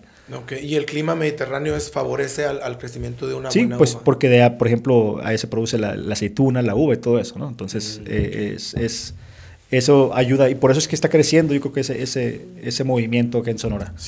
Eh, Sí, es, es fregoncísimo. Y aparte darle entrada al Bacanora y entrada a la... Porque hay muchos productores en Hermosillo, en Guaymas, en San Carlos, en, en- produciendo cerveza artesanal. Ujú, sí. La IPA, la Hafenweiser, todas esas cervezas que, que, que, que los, que los granos que se está produciendo. Ya están sacando la gente de la Tecate Light. Ahora prueba otra- algo diferente, Sí, ¿no? sí. Y es bueno porque eso crece un poquito eh, el apoyo y la cultura, ¿no? De, de otras artesanías. Sí, y luego eh, me, me ha tocado que en muchos lugares ya comerciales, restaurantes, etcétera, sí tienen también esa opción de cerveza artesanal. Sí, padrísimo, sí. En- digamos que en Hermosillo o San Carlos hay lugares que usan cerveza local. ¿Te ha Local, artesanal, sí. De ahí ejemplo- de Sonora, de ahí mismo de Sonora. Sí, por ejemplo, eh, uno muy popular en, en Hermosillo se llama Buki Bichi. El Buki Bichi. Buki todos lo conocemos Sí, porque sí. te dicen, y Bichi Bichi pues porque también. está un niño, si no. Ahí tienen, una, una, tienen una- una- un lugar donde están produciendo bastantes tipos de cerveza. No solamente la que ellos venden y la que producen, sino de otras casitas que, ahí y ahí lo están vendiendo, ¿no? Algo que, y aparte están trayendo muy buena cocina, muy buena comida. Yo me comí unos, ta- unos tacos de papada de cerdo, algo que no es común. O sea, estás tomando una cerveza y papada de cerdo, que es buenísima, ¿no? En San Carlos están produciendo la cerveza Marvida. Es una, eh, se hizo un- una unión entre un americano y un chavo de ahí de San Carlos o de Hermosillo, creo que es. Ellos están produciendo vino. Es como tipo la película, ellos se dicen llamar así, ¿no? Que por eso no le hicieron Breaking Bad, porque Sí. el chavo joven y Ujú. el señor mayor Está produciendo el mezcal. y ¿no? los dos están produciendo, Dos bueno, hombres. en este caso están produciendo cerveza. Cerveza. Cerveza artesanal, sí. Y les digo, ¿por qué no le pusieron Breaking Beer? No, estaría padre porque se parecen los dos también a los personajes de Breaking ¿En Bad. serio? de- de- de- de- sí, es muy curioso, ¿no? Y les está yendo muy bien, ya tienen años, porque muchas veces me toca grabar a mí, grabo un negocio y al otro año ya no están. Ellos ya tienen Ellos años. han o sea, subsistido, ajá. sí, y están en la pura marina. Entonces hay bastante tráfico de gente, tienen grupos en vivo, tienen buena comida Sí, no, güey. y cerveza de otros productores también, que es algo que, que creo que es muy importante, ¿no? Que se apoyen entre sí. Pues qué chingón. Oye, y, y también pasando un poco a lo que es la cocina, que yo sé que te gusta, que de repente tienes tu, ¿cómo se llama? Tu perfil de Instagram que se llama Jorge, Food, Food Lover. Sí, sí, la verdad, eso surgió. No fue idea mía, sino que yo ya grababa videos de hace muchos años. Grababa Cocinando. videos cocinando. O, o cocinando ciertos platillos. Sí, o sea, eh, me gusta cocinar y me gusta editar. Entonces, ya hacía las dos cosas, digo, ¿por qué no, no? Tengo videos de los, mis primeros pininos que ya hacía mala calidad, mala calidad, pero ya lo subía, ya lo subía. Y eh, varias personas me empezaron a decir, oye, ¿por qué no creas un canal de comida? Tienes seguidores, ¿por qué no? Nunca me ha interesado, no sé por qué, no, no, no, no tengo esa visión, yo creo, de, de- de comercializarlo más, monetizarlo. Entonces, cada vez que cocino algo, con el teléfono celular lo grabo, tengo un trepecito chiquito, y ahí, ya en lo que estoy comiendo, estoy editándolo. Ajá. Lo ideal sería que narrara un Esa- poco. es lo que te iba a o sea, decir. todo el mundo me dice lo mismo. Sí, sí, es te han porque dicho. soy flojo. Le digo, los, en lo que termino de comer y ya Pues terminé de los editarlo. ingredientes al menos. Termino de editarlo y ya terminé de comer. O sea, lo ideal sería que me pusiera yo a... a- la manera que se, se hace eso es que escribes un guion Ajá. y lo vas a hacer el voiceover y se lo vas a ir poniendo a lo, a lo que vas viendo. ajá. No nomás vas a leer así. Pues fíjense que le puse esto y esto otro. El que sí lo, sí lo hice fue con uno que tuvo más de, ya tiene más de un millón de vistas, Neta. que es una carne en su jugo. Ajá. Está en Facebook, tiene, es, me impresionó. A ese sí lo narré y ahí está el resultado. Exacto. De El hacerlo, poner una narración, el efecto que tuvo ese video. Tiene más de un millón de vistas. Te lo voy a pasar para que veas dónde está, ¿no? La carne en su jugo es un platillo que en el que me enamoré yo en Jalisco y yo lo, lo- lo empecé a crear y a los y me atrevo a decirle que lo perfeccioné a los de Jalisco, ¿eh? Si me están viendo, ¿no?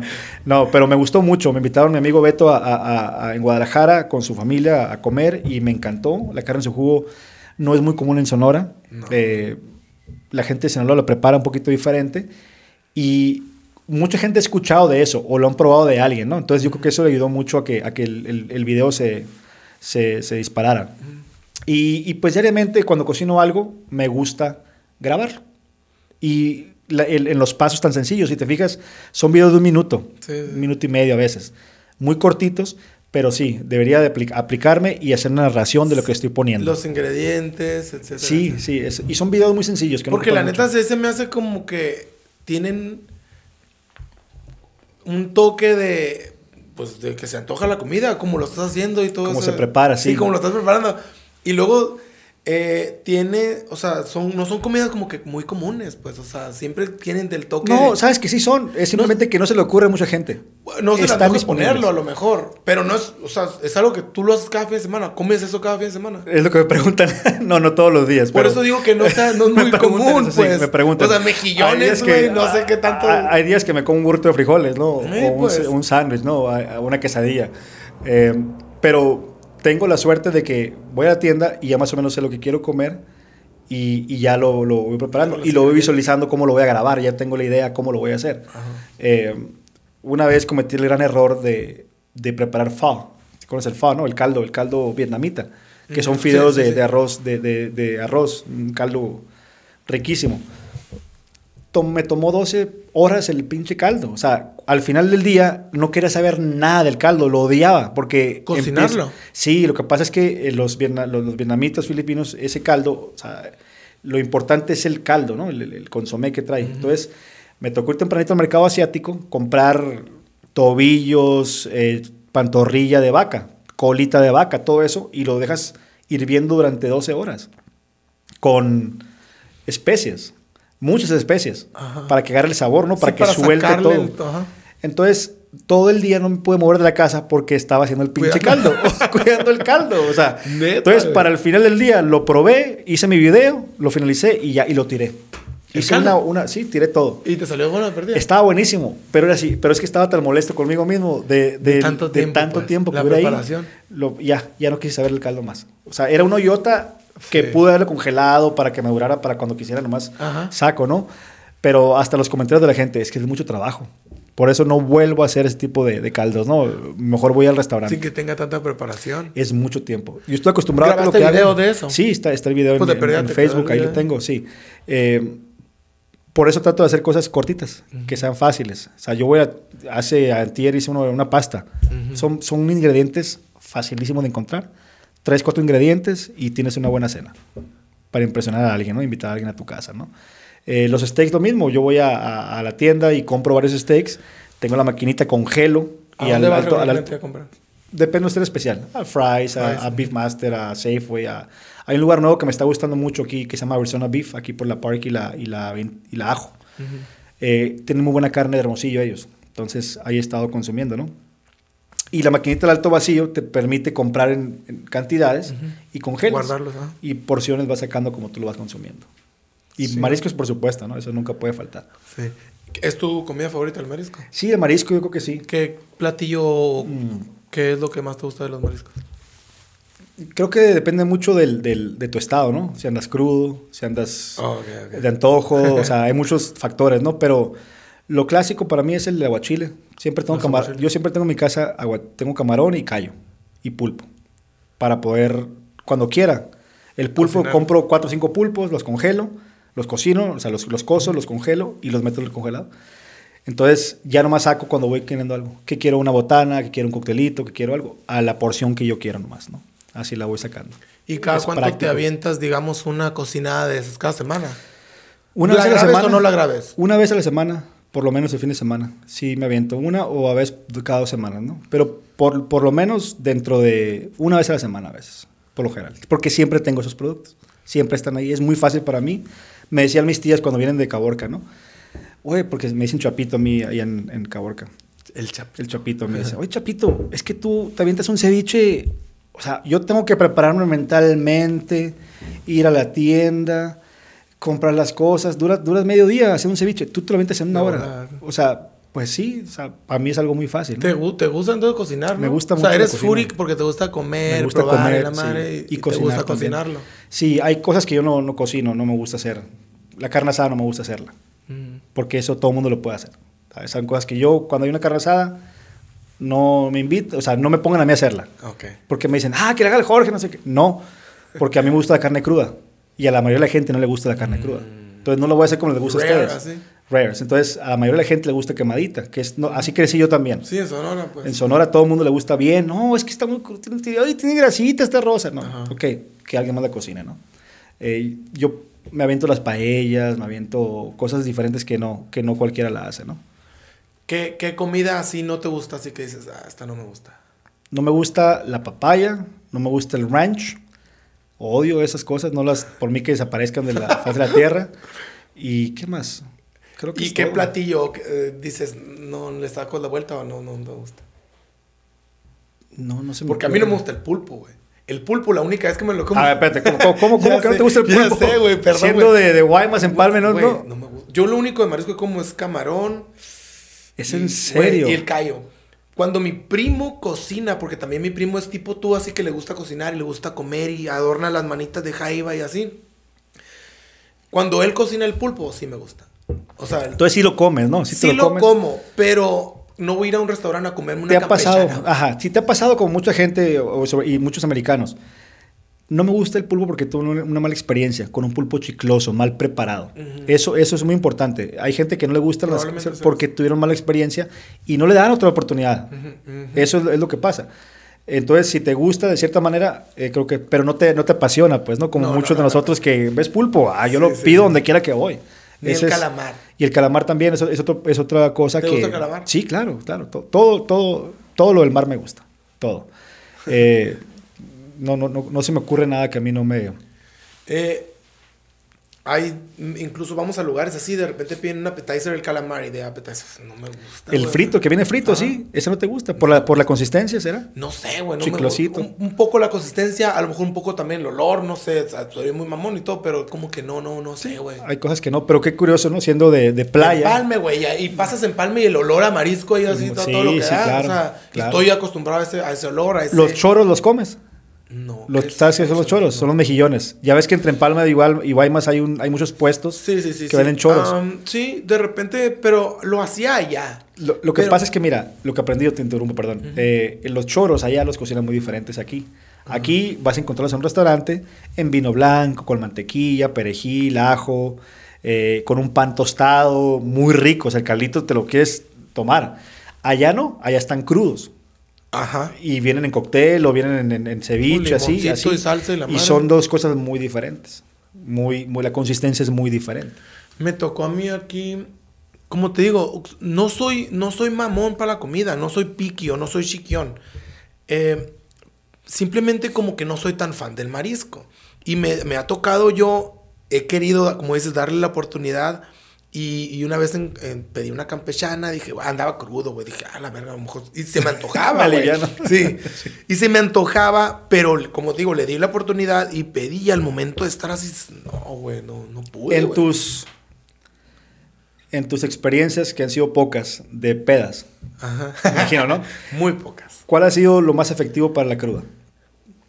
Fue marisco, callos. Hasta la fecha sigue siendo. preparados por lo- mi primo, güey. Es lo que te aliviana. Sí, güey. Preparados por el pollo, güey. Puta madre, me acuerdo una vez, güey.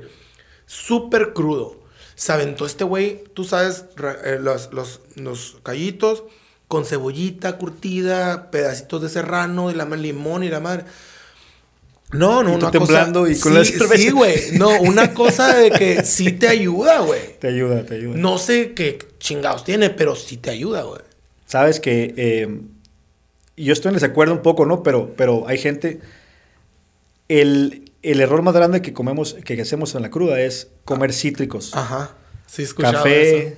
Que lo dulce es lo que te cítricos, ayuda. Lo ¿no? dulce, lo- la grasa es lo que te ayuda. Ujú. Pancakes, eh, huevos. uno siempre sobre los mariscos, ¿no? Y nosotros nos vamos a los caldos, o a un menudazo, o un pozole, o un caldo de siete mares, a lo ácido, que vas a dañar más al, al hígado, que le Ajá. estás, lo estás irritando más. Eh, porque ya estuvo irritado de toda la, De toda la de la noche anterior, pero no, pa- el paladar no te satisface. Tú quieres algo, algo cítrico, algo, algo acidito, algo picosito. ¿Será que- eso que somos sonorenses? Sí, yo sea, creo que es sucederá una tradición, yo creo que es una tradición. ¿Sucederá que, digamos, alguien en, en Ciudad de México o en Guadalajara dice, ay, me mando crudo unos mariscos? Pues ellos se van a las birrias, ¿no? Ya ves que en, en- en los chilangos se van a la, la birria. Para ellos es eso. Y ya lo que siempre he querido probar, que no, no me ha tocado cuando voy a la Ciudad de México, es... Van a Tepito y se comen... Es un, es un caldo de puros... No recuerdo cómo le llaman, pero es pan molido y mucho ajo y, y patas de cerdo y cosas así. Y es un caldazo. Que no se ve así a primera instancia muy bien, pero, pero es, lo que, es lo que comen. Y, y he querido. ¿Tienes tú esa de que te gusta probar así, no importa cómo se vea o cómo se escuche? Sí, y me he llevado unas experiencias gratas y no tan gratas, ¿eh? Eh, te cuento una que tuve por, por valiente, ¿no? Por quererme la dar de valiente. ¿Te acuerdas tú del club B, verdad? El B, el, el Sí, Beep the B. BDB. Allá en de- el downtown, ¿no? Downtown, ahí Ujú, estábamos sí. antes los viernes. Sí, sí. Cuando cerró Sharks, nos fuimos al, al B. B, ajá. La dueña es de Tailandia, era tailandesa. Oh. De hecho, es restaurante también, ¿no? Sí, Era, pero ya ¿no? cambió. Sí, era restaurante delicioso, era comida tailandesa Ok. buenísima, buenísima, ¿no? Entonces, eh, ella tenía en Tailandia, según lo que nos contaba ella, come- comen huevos de pato o de gallina con el embrio adentro. Ujú. ¿ok? Entonces, imagínate, vamos a decir, no muy, muy lejos, uno de, un- de- de- de- de un pollo, de una gallina. Lo cocen nomás para que la clara se ponga firme, blanca sí. pero el animalito queda intacto, o sea, un embrio adentro. ¿Qué hacen? Le cortan la parte de arriba de la cáscara, le ponen vinagre, limón, chile y lo vas cuchareando y vas quebrando al animalito. Vas quebrando los huesitos. Al fetito, Al pues, ese de- fetito, de, animalito. al fetito, los, los jugos del mismo, de ese, le van dando, se te hizo la boca, ¿no? No, hombre. le, van, le van dando, le van dando algo a la, a la, a la, a la clara y va soltando más jugos. Y tú quebras los huesitos, ves las plumitas así apenas así No creciendo, manches. todo eso.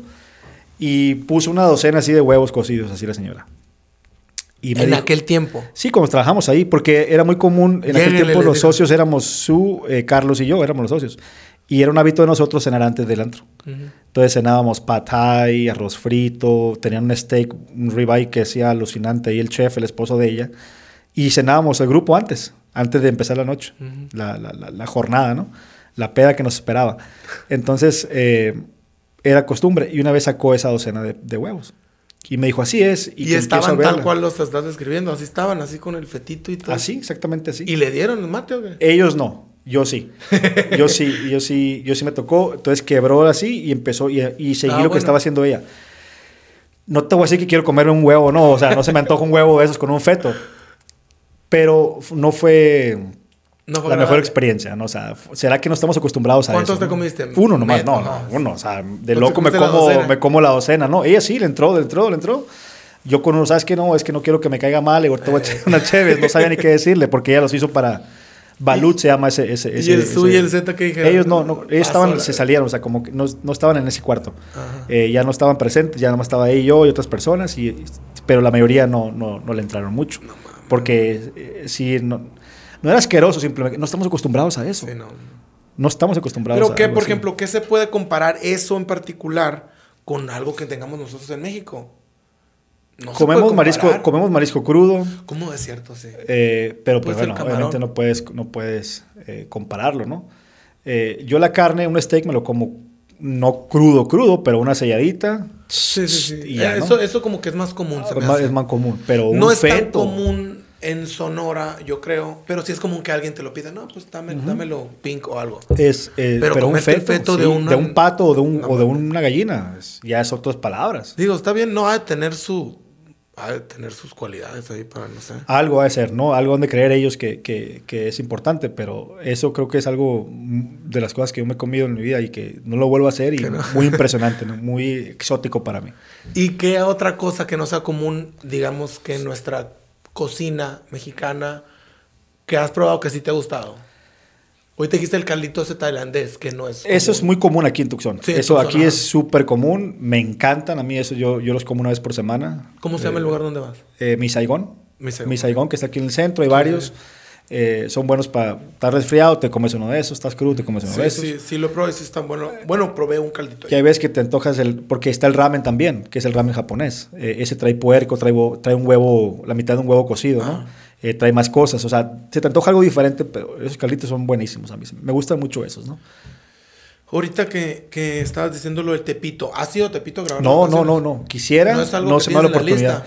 Sí, sí, pero igual no puedo llegar nomás yo a ver qué grabo, ¿no? Tengo que ir porque nos invitaron y porque nos van a guiar, ¿no? Nos van a llevar. Y no, no, no has, tra- eh, como que digamos, no está en tus planes explorar eso de decir, pues voy a ir y voy a pedir permiso, voy a llegar de alguna manera, pareció al formato que hacen estos vatos, como te digo, Luisito Comunica se va al lugar, sí pide ciertos permisos Sí, y tienes- dicen, voy tienes. a grabar, porque tú sabes que hay ciertas cosas que no puedes grabar, sobre todo ahorita relacionadas con la privacidad, con las marcas, Sí, con, correcto. con cosas así.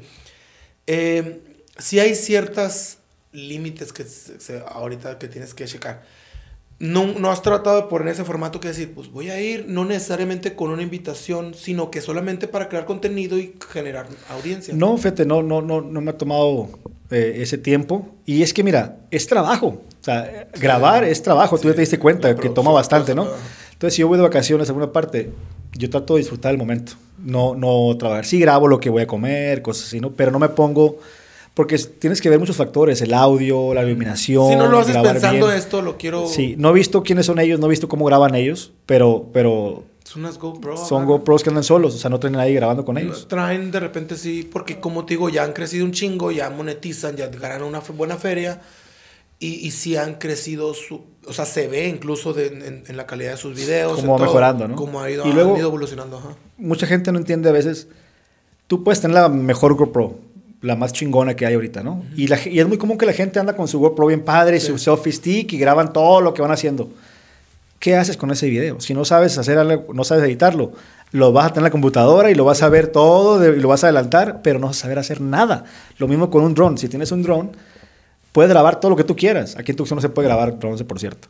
No debes de grabar, o sea, es ilegal. Eh, tienes que tener un permiso. De la FIA y algo así. Sí, es, eh, puedes hay dos categorías. Puedes grabarlo como, como amateur, lo registras, pagas 5 dólares y estás restringido en ciertas áreas. Neta. Y la otra que es la comercial. Yo grababa con drones. Sí, sí, es, No es- sí, sí.